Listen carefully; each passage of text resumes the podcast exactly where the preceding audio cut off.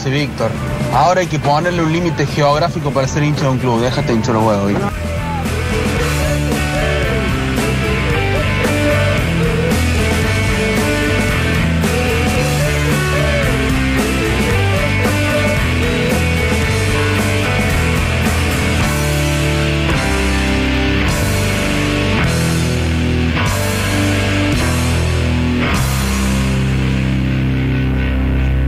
Bueno, acá dicen cuando cagás en la casa de tu amigo sin nervios. Ya está, es tu mejor amigo. Bien, Dice- tienen un punto. Y le gritás pasando el papel. Bueno, sí, es- está bien, eso es eh, casi matrimonial. Te diría, igual eh, hay que cuidar esas cosas también. Sí, pero en todo, en la, en la pareja también. Por eso, por eso, en, el- en los matrimonios también, ¿no? El exceso de, de Sí. información a veces. Sí, más vale. Menos es más. Eh, para mí también hay, hay mucho nivel de confianza cuando podés eh, quedarte a dormir con la otra persona. Claro, obvio. Es verdad. A ver, último mensaje y hay señales. Hay señales, pero mientras tanto, mientras llegamos a las señales, pueden seguir mandando mensajes. Los leeremos después en otra oportunidad, al 3513-506-360, sobre esto que es hasta qué punto o en qué punto uno descubre que se ha convertido en un matrimonio la relación de amistad. Gusta. Ay, Víctor, siempre tienen consecuencias las cosas que decís. Yo sabía que iba a saltar algún hincha de River o hincha de Boca, Sí, decía sí. alguna lo tuve. Cambiemos de tema. Cambiemos de tema, pero quiero decir esto. Si tienen un mal día, quizá no sea esto el tiro de gracia que los devuelva al mundo de la alegría. No, me tiene así desde las 9 de la mañana. Porque yo quiero hacer esta advertencia. Yo intenté y puse todo de mí para que no fuese tan triste y tan abajo. Pero a medida que indagaba, a medida que buscaba es- más es que cosas, es un tema también. eh, me fui empantanando. Y Mariel me mandó una foto llorando. Eran, no sé, las diez y media de la mañana. y yo la tuve que ver llorando y dije, bueno, es muchísimo, me parece muchísimo. Pero lo bueno es que era una de esas fotos que se desvanece. Entonces no, no me quedó guardada. No, sí, yo mando fotos que las ves una vez y se borran. Ah, sí, sí, sí. Me tipo- encanta esa función de WhatsApp. Está bueno eso. Porque no te deja eh, un montón de fotos que... Sí, sí, aparte está bueno para mandar fotos ahí medio. Ah, complicadas. no. Ay, bueno. Octi. Poco. no, igual yo no lo uso. ¿Esto pasa con vos, Alexis? ¿Te manda de esas? Vos le mandás a él. Ah, sí, le puede sacar captura igual, sí. Sí, sí, sí. sí. Si uno Ah, quiere la bueno, intención sí, de quedársela, obvio. puede hacerlo, pero bueno, no sería el caso. De Bueno. cualquier manera, dentro Los de. códigos. Sí, dentro de cosas que se borran, está el olvido, está la memoria, y ese es el tema del Señor del Fin del Mundo del día de la fecha. Si tuviera que escapar en una noche cerrada como sobre de concurso televisivo. Si tuviera que huir en una mañana clara como dentadura recién estrenada en el prime time. Si tuviera que escabullirme en un mediodía caluroso como reflector que apunta a todos porque en realidad no alumbra a nadie. Pablo Durio llevaría una valija despampanante que en realidad sería el botín rubio más exhaustivo del mundo. Ladies and gentlemen, may I have your attention, please? Abran paso que ahí llegan las señales del fin del mundo. Un libro eterno que se escribe con las pelucas robadas a divas muertas.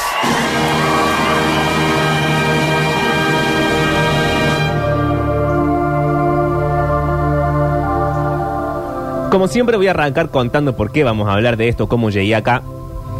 Hace, los que tengan muy buena memoria y presten mucha atención, hace un par de meses, o no, creo que fue más cerca en el tiempo, en unas historias mínimas, hablamos de eh, Georgi Gospodinov, que había escrito un libro llamado Física de la Tristeza.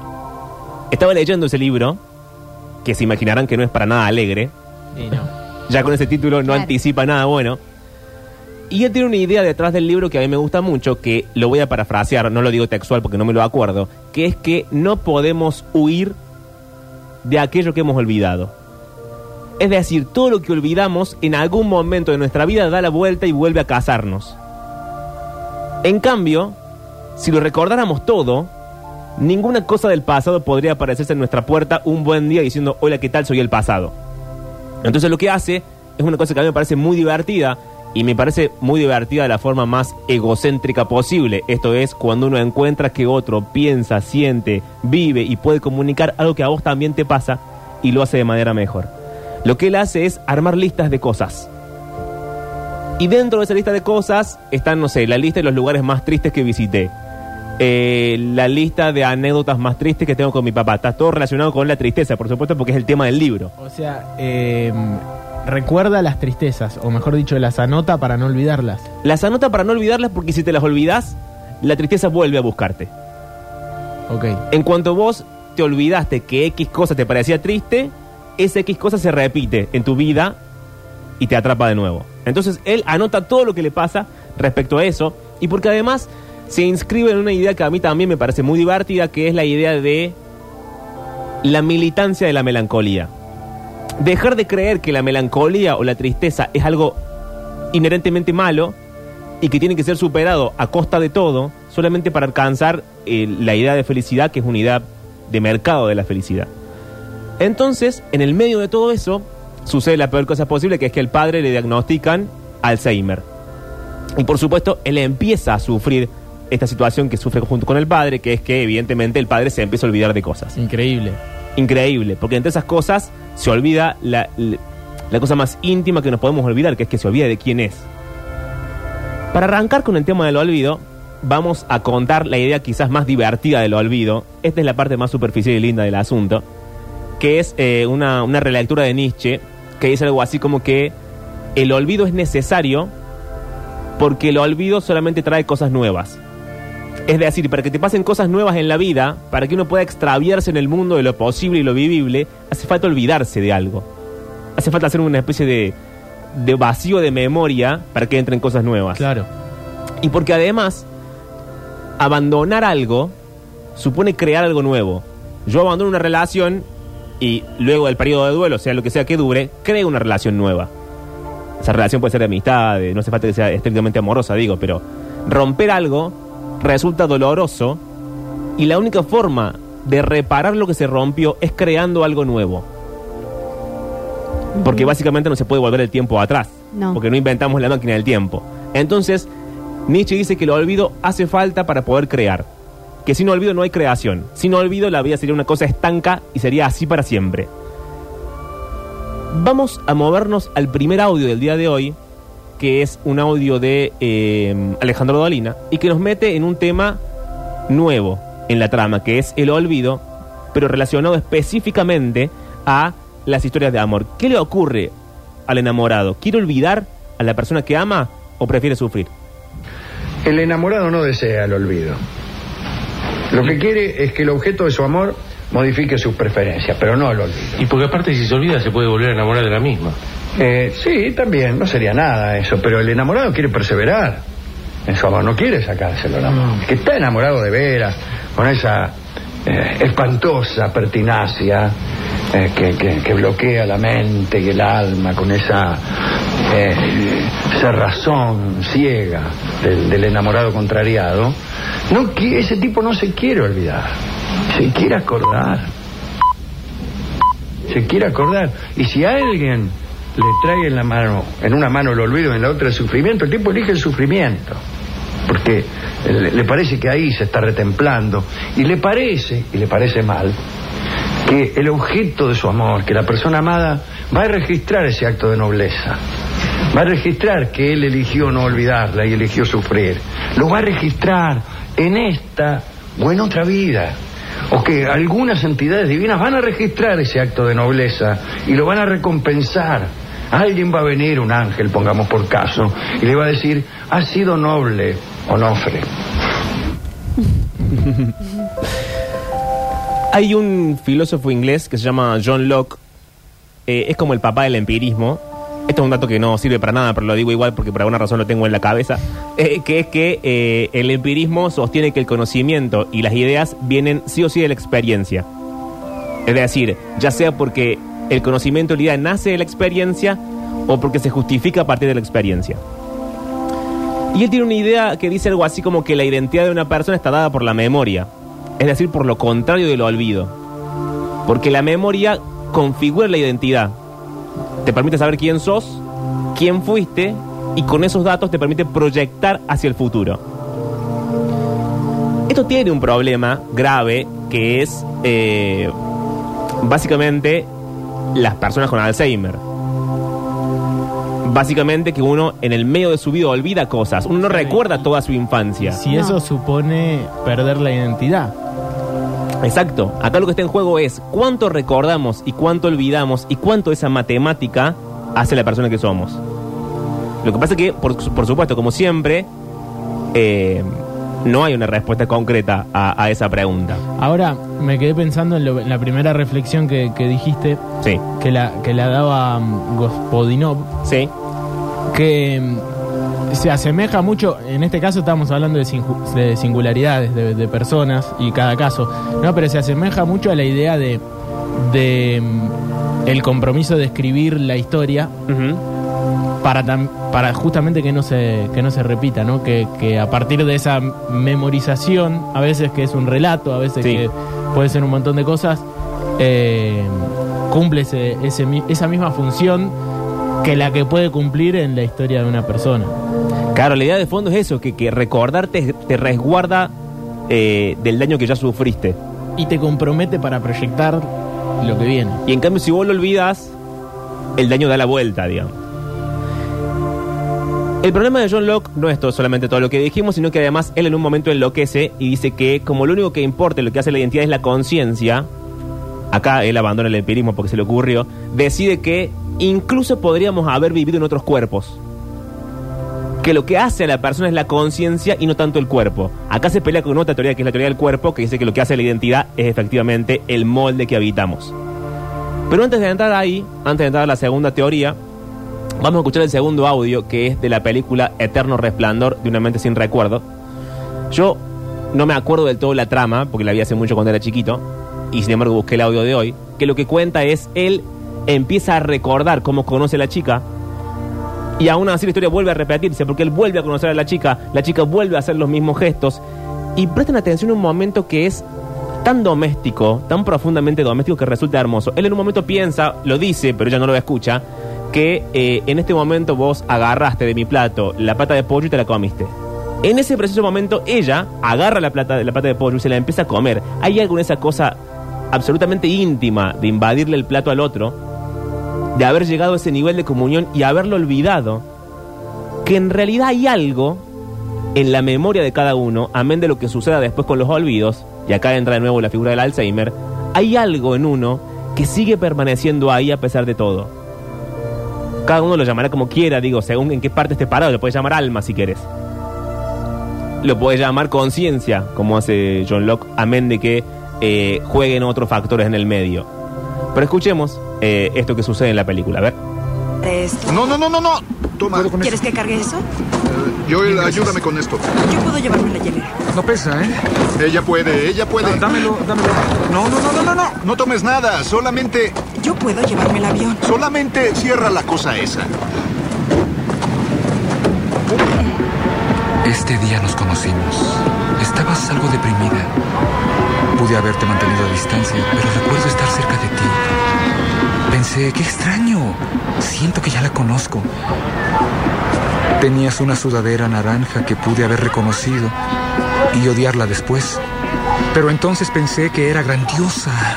La sudadera. ¿Qué tal? Hola. Te vi sentado aquí tú solo. Y pensé, gracias a Dios. Alguien normal que tampoco sabe cómo interactuar con estas cosas. Sí. Yo no... Jamás sé qué decir. Soy Clementine.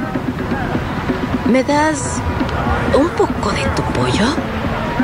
Y luego lo tomaste, sin esperar respuesta. Fue algo íntimo, como si fuéramos amantes. Soy Joel. Hola, Joel. No te burles de mi nombre. Hablas de Clementine. Clementine, ¿dónde estás, mi Clementine? Huckleberry Hound. ¿De eso hablas? Sí. No. ¿Cómo eso? No, cero chistes, cero chistes. Mi favorito cuando era niño era mi muñeco de Huckleberry. Ah, Creo que tu nombre es mágico. Lo es, Joel. O pronto lo será. Sí, lo sé. ¿Qué hacemos? Gozarlo.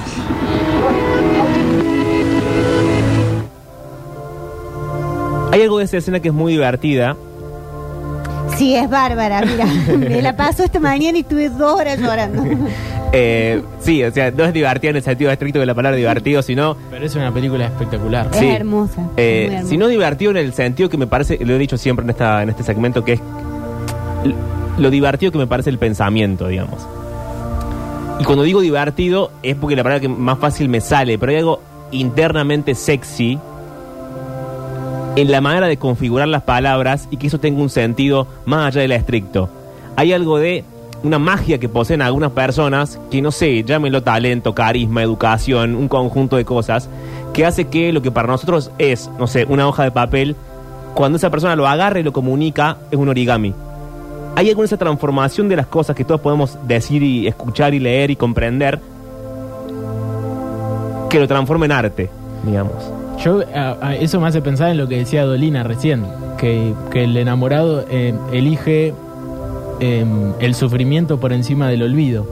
Porque quizá en el olvido no hay una manifestación, que era lo que decía él, ¿no? Como pensar en que hasta sufriendo, uno de alguna manera le hace un homenaje a la persona por la que sufre. Es raro decirlo así. Sí. Pero esa propia manifestación es un poco eh, querer sentirse de esa manera. Y bueno, las- los artistas son los que mejor pueden sacar eso, ¿no? De- a través de, las emociones, de lo que les está pasando, eh, hacer un origami. Sí, y hay algo de mm, del olvido o de la capacidad de combatirlo o no combatirlo, que te crea como un campo de fuerza. Para mí hay algo de la capacidad de recordar que es como un campo de fuerza, digamos. Porque yo quiero recordar, no sé, por ejemplo, a la cosa más fácil, de una relación. Yo prefiero recordar los buenos momentos. Entonces, para que esos buenos momentos no sean tergiversados por los finales, por los malos finales que suelen suceder habitualmente, yo prefiero anotarlos. Prefiero tener una lista de los buenos momentos e ir a buscarlos cuando yo dude de, que, de qué fue lo que pasó. Cuando todo caiga, cuando todo se desmorone, cuando todo se venga abajo, lo que uno hace au- automáticamente es reconstruir hacia atrás y leer y mal leer el pasado y pensar que todo fue horrible. Vos decías recién que no te acordabas de, de la trama de la película. Sí. ¿No te la acordás? No. Es justamente eso. Es eh, una, una ficción en la que se borran los recuerdos de una relación a partir de la tecnología, en este caso, y, y en este caso Jim Carrey yendo a recordar de adelante hacia atrás. Arranca por el fin de la relación, pero l- en la búsqueda y el desarrollo, obviamente metiéndose y con una trama linda, Sí. eh, en recordar las cosas buenas. Es eso, es eso y tiene mucho que ver también automáticamente con el amor. Digo, es, es la respuesta más fácil, la forma más fácil en la que lo pensamos. Hay una historia muy linda que en realidad debería ser una historia mínima, pero ya la traje acá, o sea que ya no puede serlo. eh, de un director de orquesta que nació en Gran Bretaña en 1938. Se llamó Clive Waring. Él tenía una de las peores enfermedades del mundo, que básicamente es una combinación de amnesia anterógrada y amnesia retrógrada. Es decir, él solamente recuerda, o sea, en realidad se resetea cada 30 segundos. Cada 30 segundos él no sabe quién es, ni dónde está, ni qué le pasó, ni por qué no recuerda nada. Entonces él intenta combatir esta enfermedad llevando un diario. Las entradas del diario son 4.56 pm. Esta vez estoy completamente despierto. 4.58 pm. Esta vez estoy definitivamente despierto. 5 pm. Estoy vivo. Propiamente despierto. Él despierta todo el tiempo, pero la realidad le dura segundos. Dentro de eso, por más, no sé, extraño, mágico, estúpido que suene, hay una sola cosa que sí recuerda. A la esposa. La esposa se llama Débora. Ella lo visita en el lugar que está, donde está el internado, básicamente, porque no puede estar en la vida real, en la calle. Él la reconoce siempre, lloran juntos, charlan de su vida, y cuando ella se va, él automáticamente se olvida de todo. Hasta que ella no vuelve, a él le vuelve a pasar esto mismo de los 30 segundos de memoria. Es interesante pensar eso, digamos, cómo, qué, qué parte del cuerpo, si es el cuerpo, si es la conciencia, si es el alma, si es un conjunto de las tres cosas, hace que solamente recuerde a la esposa. Y hay otra cosa que recuerda también, que es básicamente la música. Él se sienta al piano y toca el piano. No sabe cómo toca el piano.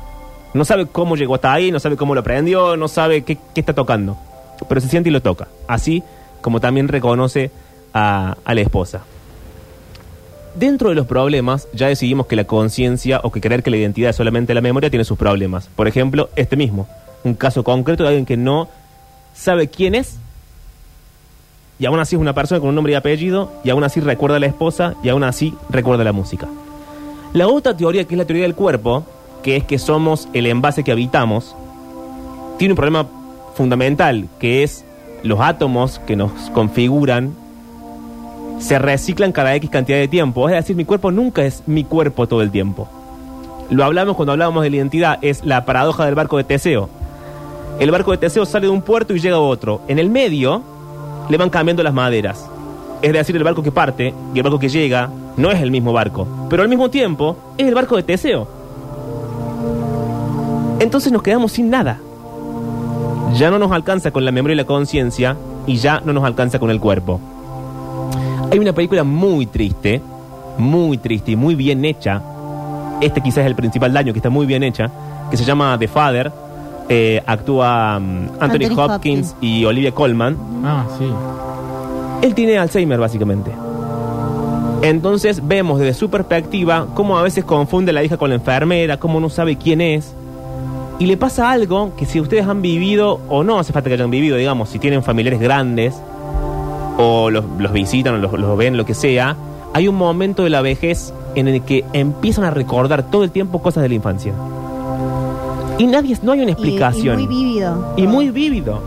Yo lo hablaba con mi abuelo cuando él estaba vivo y tenía como esos días crisis, digamos, o, o nostálgicos, en los cuales él me decía, recuerdo cosas que no sabía que recordaba. Detalles.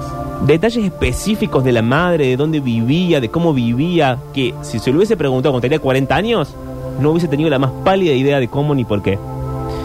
Al final de la película, Anthony Hopkins está internado, ya está muy grande, ya la hija no lo puede cuidar, ya la única forma es la internación. Y él cree que es un niño.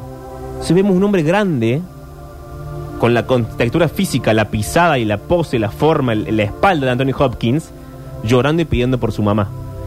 Y al final de todo, la película es una metáfora muy linda, que es que él es básicamente un árbol y dice, siento que el viento me está quitando mis hojas.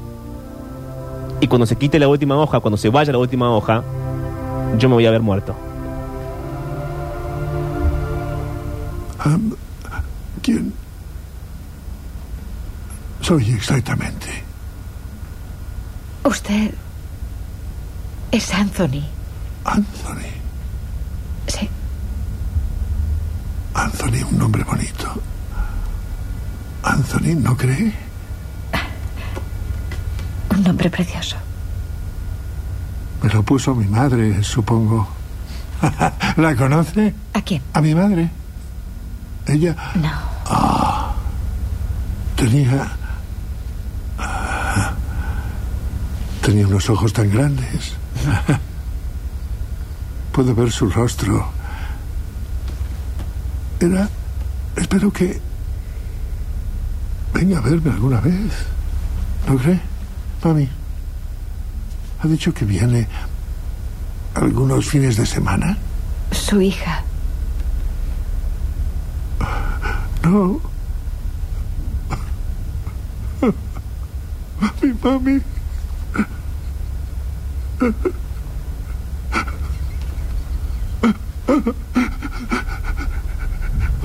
Quiero a mi mami, quiero a mi mami, quiero salir de aquí. Pida, pida que alguien venga a buscarme. No, no, quiero a mi mami, quiero que venga a buscarme. Quiero irme a casa. ¿Qué le pasa, Anthony? ¿Qué sucede? Siento como si. Siento como si perdiera todas mis hojas. ¿Sus hojas? Eh, ¿A qué se refiere? las ramas y el viento y la lluvia. No sé lo que está pasándome. ¿Usted lo sabe? Todo ese asunto sobre el piso. Ya, ya, ya no tengo ningún lugar donde reposar la cabeza.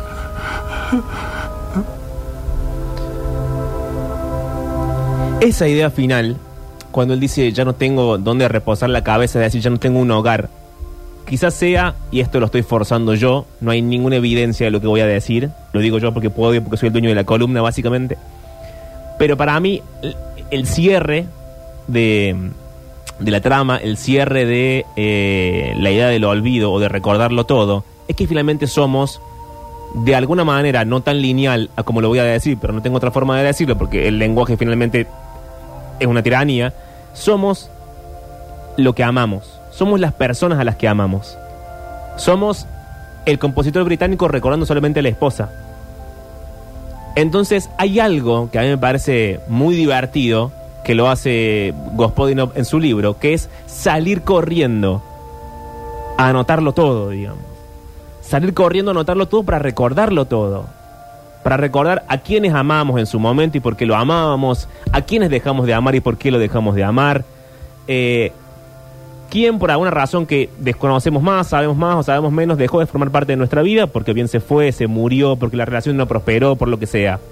Hay algo de esa militancia, que es una especie de micromilitancia, de llenar tu casa de agendas, libretitas, cuadernos y notas del teléfono, que me parece muy divertida para que no se pierda lo que me parece más importante de todo, que es que si juntamos todas nuestras historias, si yo tejo mi historia en la de Mariel, Mariel teje su historia en la de Alexis, Alexis en la de Octavio, Octavio en la de Juan, eh, cada una, cada cosa que decimos en los oyentes, es decir, si toda la humanidad teje su historia entre sí, el mundo va a tener sentido.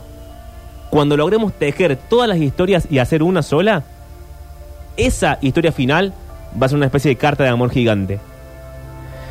Para terminar, eh, Octavio les va a leer un fragmento del libro de Física de la Tristeza, donde eh, Gospodinov intenta, y ustedes dirán si fracasa o no, en explicar eso mismo.